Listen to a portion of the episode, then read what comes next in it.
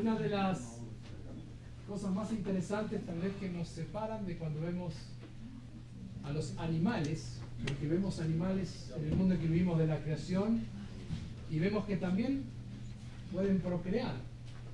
Al igual que nosotros tienen descendencia los animales, sin embargo hay algo que nos diferencia del reino animal y es aquello que compartimos con nuestro Creador lo leímos hoy a la mañana, Baruch Sheamar Beaya Olam, bendito sea el que habló o el que habla y el mundo es creado, que compartimos con Dios el lenguaje, la capacidad de hablar.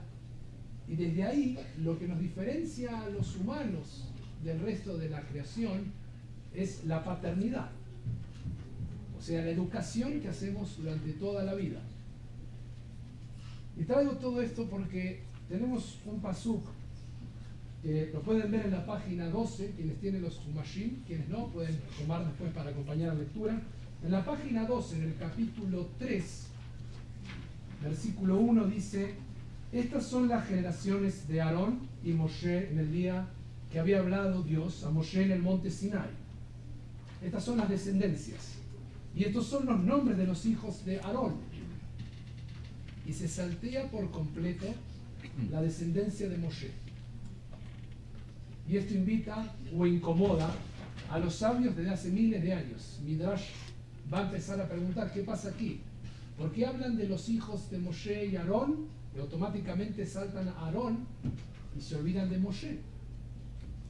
Tal es la incomodidad que Rashi figura aquí en este comentario, tomando del Talmud, va a traer un principio que dice que todo aquel que enseña Torah al hijo de su prójimo equivale a su progenitor. Es decir, cuando uno le enseña Torah a alguien que no es su hijo, es como que se convierte en el padre de esa criatura.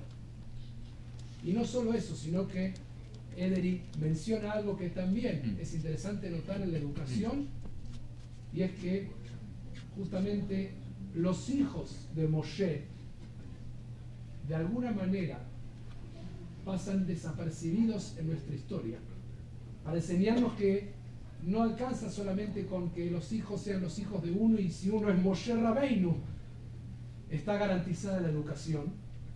Incluso vamos a complejizarlo más. Me ha pasado muchas veces que los padres de los Bene Mitzvah me dicen, ¿cómo haces para que mi hijo te escuche así y te preste atención? Y la respuesta es, porque no es mi hijo. Y esta es una gran enseñanza para todos nosotros. Nuestros hijos tienen que percibir que somos incondicionales y pueden comportarse con nosotros de un modo que no esperamos que se comporten con otros. O sea, si vemos esa diferencia está bien. Significa que tienen la confianza. Y por eso tenemos que también quitarnos esa presión de que nosotros somos los únicos y los mejores educadores de nuestros hijos. Suena difícil entender esto, pero esto es lo que nos hace a todos, y con esto quiero concluir, responsables los unos de los otros, de la educación de todos nosotros. Todos podemos enseñar Torah. Y todos tenemos que tener esa posibilidad de entender que si a lo mejor a nuestro hijo no le podemos explicar, hagámoslo con otro que ese otro le va a tal vez llegar a nuestro hijo u otro va a encargarse. Todos somos responsables de educarnos los unos a los otros. Y no olvidar nunca eso. Así que que podamos en esta para allá inspirarnos y seguir aprendiendo para enseñarle a cualquiera que se encuentre en el camino, incluso si no es nuestra hija, pero es como nuestra hija. Shabbat Shalom.